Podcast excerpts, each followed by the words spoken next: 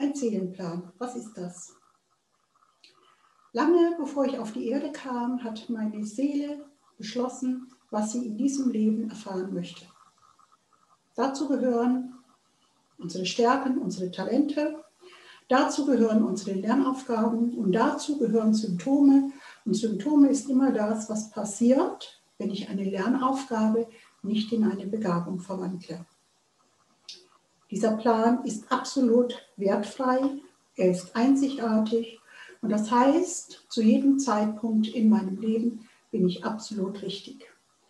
Die detaillierte Beschreibung dieses Seelenplanes, die beschreibe ich in einem ausführlichen Video.